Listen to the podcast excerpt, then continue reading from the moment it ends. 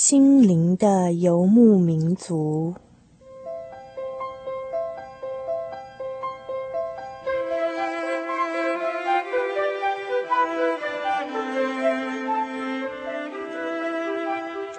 在这个谁都不管谁的后现代社会里，每一个人的心灵都是游牧民族。成长的过程就是寻找的过程。每一颗漂泊的心灵，其实都在寻找生命的绿洲。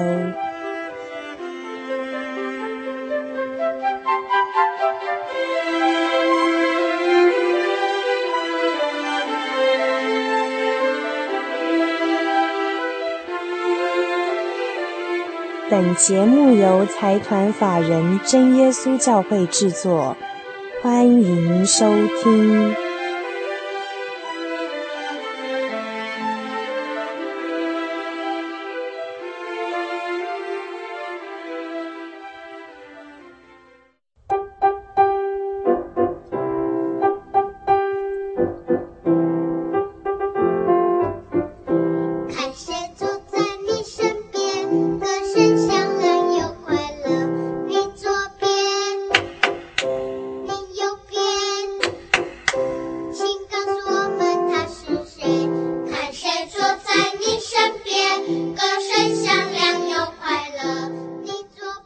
收听《心灵的游牧民族》第三百二十集的播出。《心灵的游牧民族》在空中的朋友，大家好，我是 Kevin。欢迎您今天再次打开收音机来收听我们的广播节目。转眼之间非常快，我们已经迈入了第三百二十集了。今天也是我们今年二零零二年最后一个月的最后一个星期，在接近年终的时候，不知道您现在有什么样的感受呢？是不是感叹自己又老了一岁？还是你自己觉得很高兴，我终于又长大了一岁呢？在今天节目最开始啊，Kevin 播这一首《看看谁在你左边，看看谁在你的右边》。在圣经当中，有一次有一个人问耶稣说：“老师啊，谁是我的邻舍呢？我应该关心谁呢？”耶稣对他讲了这样的一个故事：有一个人走在路上，遇到了强盗。当他被强盗所迫害、所打伤了，并且他所带的东西都被抢走了，在这么穷困潦倒的时候呢，有谁来帮助他？这时候走过了一个在社会上很有地位、很有身份的人，他远远的就避开这个受伤的人。另外一个在社会上也是很有地位的人，他也是这样子做，一直到了第三个人。这第三个人呢，是当时社会所看不起的一个族群，反倒是这个第三个人呢，他带着这个受伤、被强盗打伤的人，到一家客栈里面，并且还自己掏出腰包来要来救这个人。耶稣说，这样的人他能够发挥他的爱心，能够爱每一个他所看见的人，这样的人呢，他才是能够成为别人的邻舍。也因为这样，所以在基督教的教义里面，常常鼓励人要去关怀别人，要去爱别人，要看看谁在我们的左边，谁在我们的右边，谁需要帮助，谁更需要我们的关心。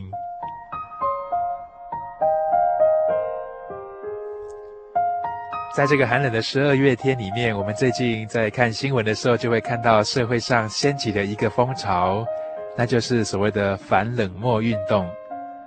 反冷漠运动不知道是什么意思哈，听众朋友可能很多人都已经听过了。这个反冷漠运动啊，其实它是有鉴于说我们现在这个社会，大家处在一种自扫门前雪，大家互不相干、互不关心的一种状况。即使在你们家的附近发生了一个很大、很严重的事情，好像那也不关你的事。每一个人都局限在自己很小很小的框框里。每天的生活就只局限在自己像牢笼一般的这样子的一个状态里，所以这个反冷漠运动，他非常希望大家可以让自己的热情以及对社会关怀，或是对于周遭的他人的关心，能够好好的把这样的热情和你对别人的关心能够表达出来。即使是坐电梯的时候，面对邻居笑一笑，打声招呼，问候一下。都可以让彼此之间的隔阂和原本的冷漠状态，在那个短暂的交汇里面，让彼此本来冰冻的关系，或是本来好像结了冰的一层这个气氛和空气，都能够瞬间融化了。反冷漠运动，希望大家都能够一起来走出自己的牢笼，能够反冷漠，重新迎接热情和关怀。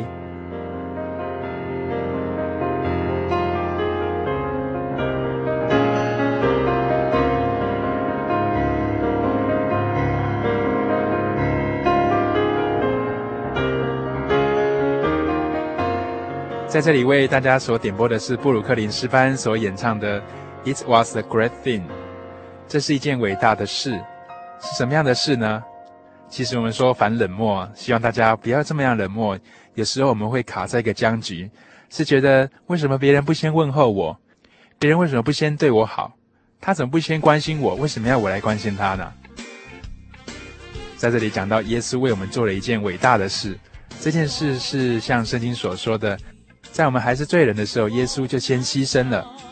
圣经说，为自己的朋友而死，或许我们还有听过，但是为我们罪人而死这样的事情呢，我们却是从来也没有听过。这样的一种拯救，这样的一种牺牲，在我们还做罪人的时候，耶稣就为我们而死了。所以歌词说到，耶稣是我们的医治者，他是我们的公义伸张者，他更是我们的朋友。他自己牺牲了，为我们做了这么样一件伟大的事情，让我们的心先被他的爱所感动，之后能够再次的敞开来，让我们不再活在冷漠当中，可以重新的让自己热情起来，能让我们的心门再次的敞开来，迎向一个更宽广的世界。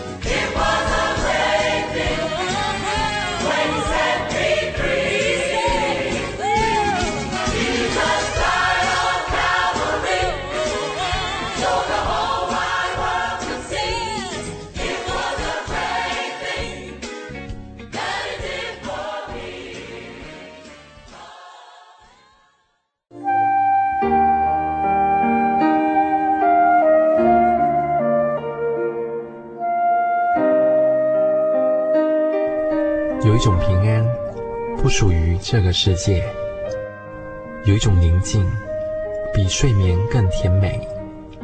有一种声音，要安慰您的心灵。如果你真的想探索、追寻一个不会改变的坐标，一种值得用生命去坚持的信仰，请与我们联络。真耶稣教会，台中邮政六十六支二十一号信箱，传真号码零四二四三六九六八。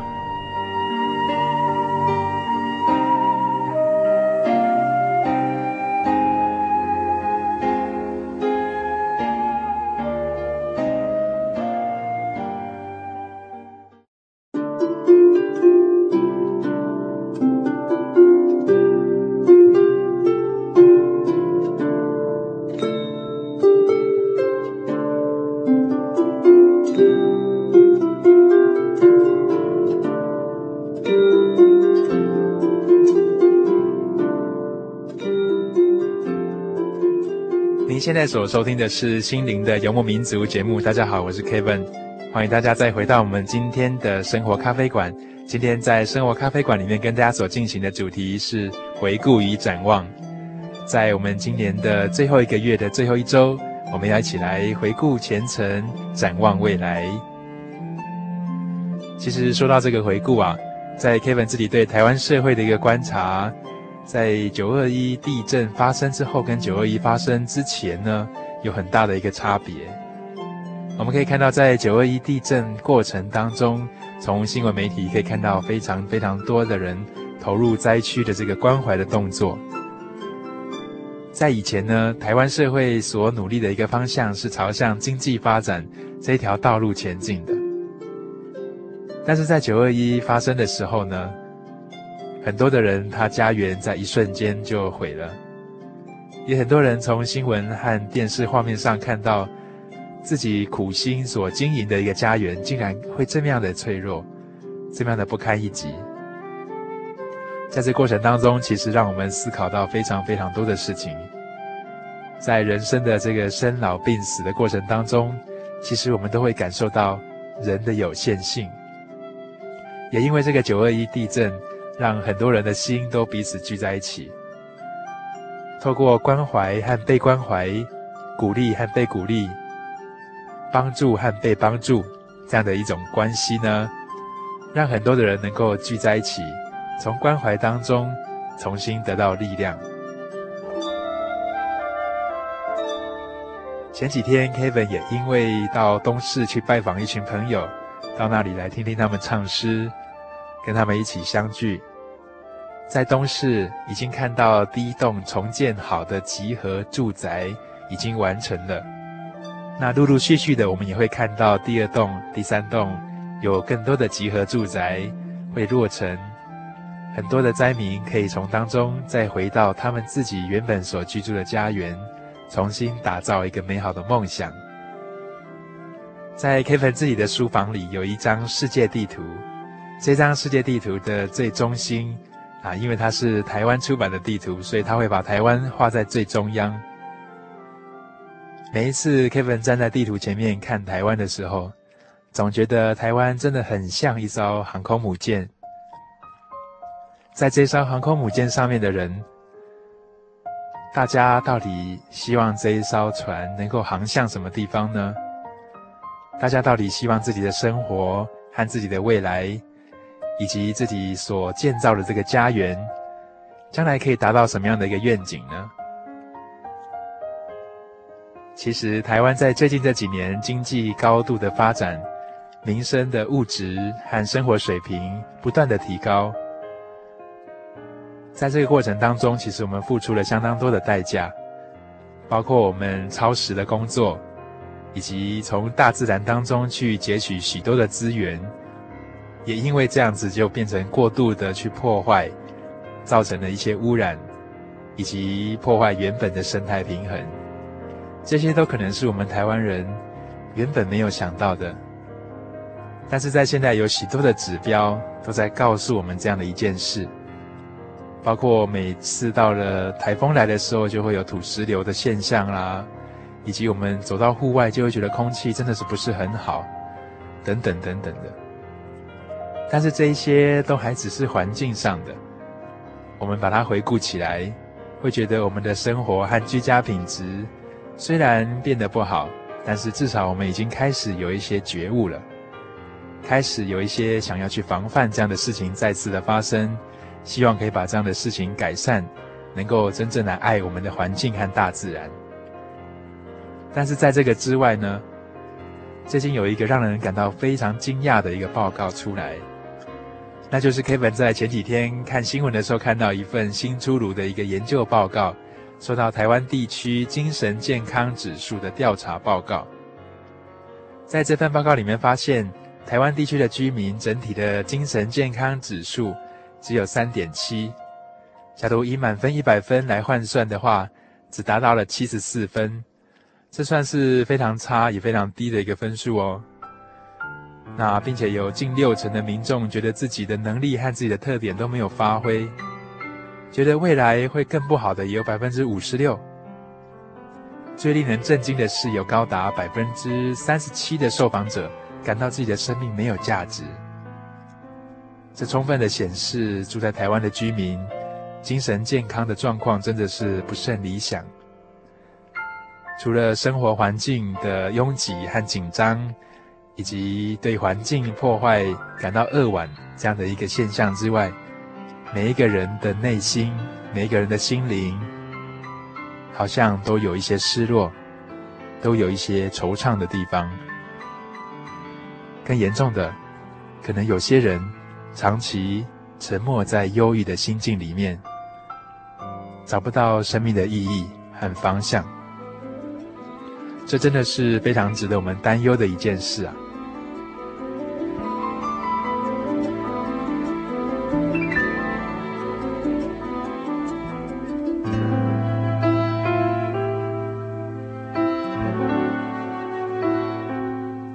！Kevin 有时候非常喜欢跟朋友出去聊聊天、谈谈话，说说自己的近况。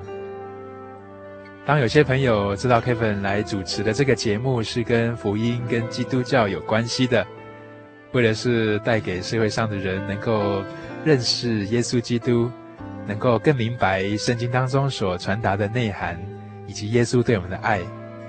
当他们知道我来主持这样的节目的时候，就会很好奇，问一个蛮深刻的问题。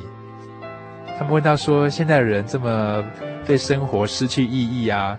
觉得自己的生命没有目标、没有方向，那基督教其实也只不过是改变人的想法，让人觉得说啊，自己在世界上应该学习耶稣的爱啊，能够多付出啊，多关心别人啊，像这个反冷漠运动一样，能够多对别人微笑，多伸出手来去帮助一些穷困的人，并且让自己活得更积极一点。充其量真的只是改变一个认知跟想法吗？那 Kevin 总会跟他们分享一些关于耶稣的事情。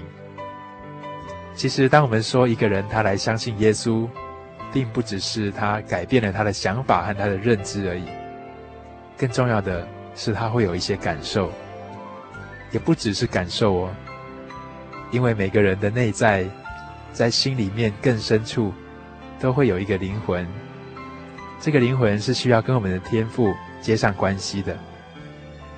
就好像一个离开家在外游荡的一个游子，他找不到回家的路，他不知道自己在外面这样子打拼，所为何来。当他有一天他找到了他的天赋，找到他的父亲，找到回家的路，并且在回家的路上与他的父亲相遇，在相遇的时候他被接纳，被拥抱。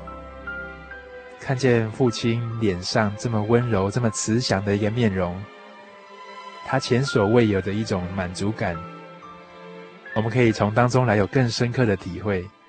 所以，我们所谓的相信耶稣，并不只是说它是一个想法，是一种认知的思考而已，它更是一种感受、一种感动，并且更深入的，它是一个人灵魂、灵性的一种改变。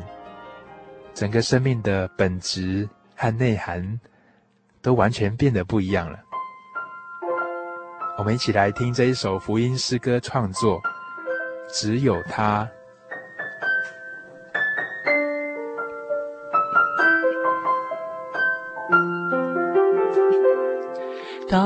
我走过人生最无助的时候，只有自己要。在我认识他以后，发现他的美妙。他把我眼泪擦掉，告诉我不要怕，用手安慰我，不让我跌倒。他那慈祥的面貌，使我投入他的怀。我们要不住地祷告，他将会带走苦恼。他是我们的骄傲，他是我们的依靠，我们可以不用逃。世俗的烦扰，因为有他，一切都会更美好。有的时候，我们走在人生的道路上，会像这一首歌的歌词所说的：“当我走过人生最无助的时候。”只有自己熬，自己跟在那里。但是在我认识耶稣以后，我发现他的美妙。他把我的眼泪擦掉，告诉我不要害怕。他用手安慰我，不让我跌倒。他那慈祥的面貌，使我能够投入他的怀抱。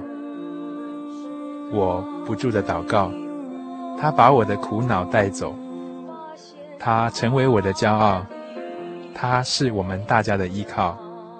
我们可以不用再逃跑，不用再害怕，因为有他，一切更加的美好。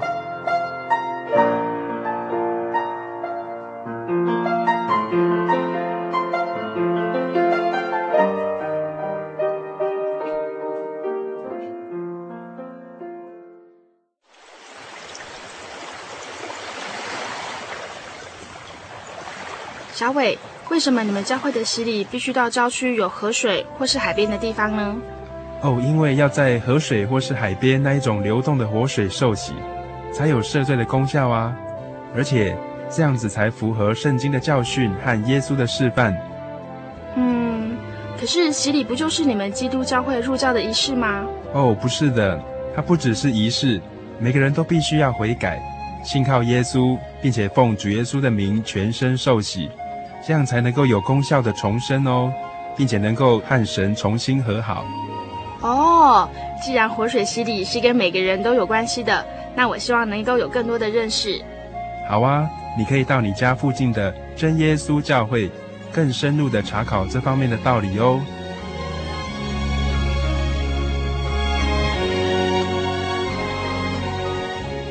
真耶稣教会随时都欢迎您。一起深入的探究圣经的教义和人生的方向，愿神带领你。请洽协谈专线咨询：零四二二四五二九九五，零四二二四五二九九五。愿您平安。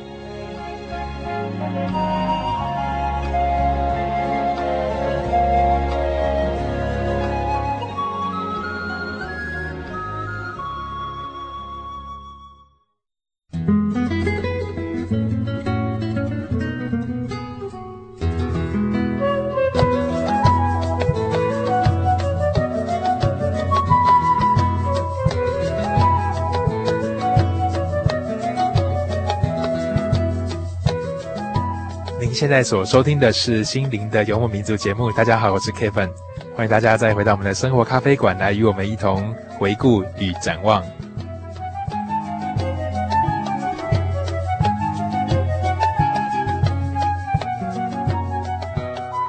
其实，我们说到相信耶稣这件事，Kevin 愿意用一个故事来做分享。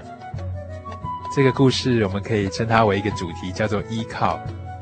因为其实相信耶稣这件事啊，在背后非常重要的一个内涵，就是所谓的依靠了。Kevin 记得自己还在念大学的时候，有一次参加露营活动。露营活动，大家当时年轻嘛，就会觉得一定要出去夜游一下了。那出去夜游的时候，就有人带手电筒，有人拿火把啦。一群人浩浩荡荡的就走在伸手不见五指这样的一个很黑的一个路上。在那个时候，Kevin 记得是大学二年级的时候，也面临了许多青年人会碰到的一些生活上、课业上以及生涯上许许多多的一些遭遇和许许多多的压力。现在回头去看，当时的重担其实不算什么，但是在当时年轻的我却觉得非常的沉重，也因为这样子走在队伍里面呢，就越走越沉重，越走越慢了。身边只剩下一个年长的一个学长，一个大哥，他陪着我。前面的人呢，拿手电筒、拿火把的，大家都走得很远了，只剩下我们两个。那时候在 Kevin 的手上还有一个火把在，但是走没几里路，在 Kevin 手上的这支火把就渐渐的快要熄灭了，因为火把总有烧尽的时候，就好像我们的生命，有时候跟在那里做许多的努力、许多的尝试，去对抗这么多的压力。却觉得负荷不了，好像快要燃烧耗尽一样。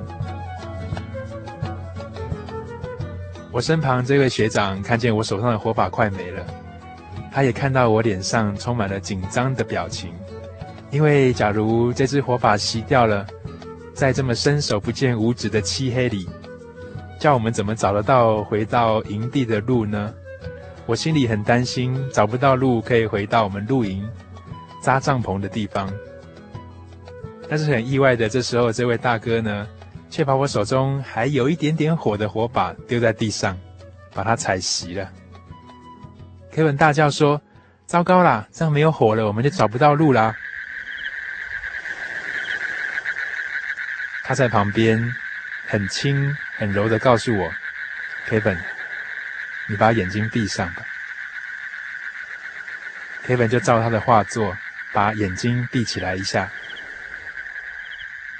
才没几秒钟的功夫，当我再张开眼睛的时候，就看见原本自己觉得很幽暗、找不到路的地方，原来满天繁星，并且还有月光。整个在我眼前所看见的是那么宽阔、那么明亮的一个世界。我静下心来，才听到路旁。蝉鸣鸟叫，淙淙的流水声。Kevin 到现在都还是非常深刻的记得那种体会，把自己放下，让自己能够交托，能够依靠，能够打碎自己原来认为应该、应该要达到的一种期待，应该要达到的一个水准。很多事情就是因为有太多的应该，有太多自己的想法。让自己不断的努力的跟在那里，在那里执着，反倒没有去注意到，原来在这些事情上面，神都为我们预备了。他是我们路上的光，耶和华要做我们脚前的灯，他要带领我们在这人世上的每一步。只希望你能够有这一份依靠的心，让自己来看见他的光芒。听见他的声音。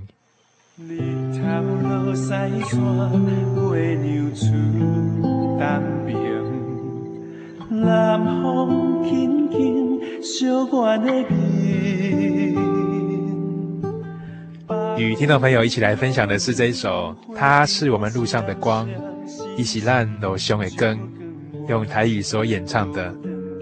耶和华的话是我们路上的光。他做我们脚前的灯，前面的路虽然有时候浮浮沉沉，但是他却保守我们出黑暗入光明。他的话是我们路上的光，他也做我们脚前的灯。我向他赞美，每个时候我都欢欢喜喜，因为他的手引导我们的人生。一起来分享这一首《伊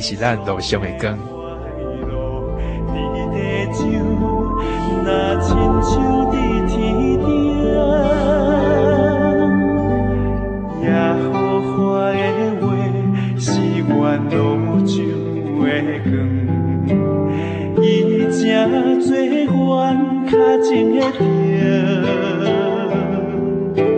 向伊学路，每时阵欢欢喜喜，伊的笑，伊带阮的。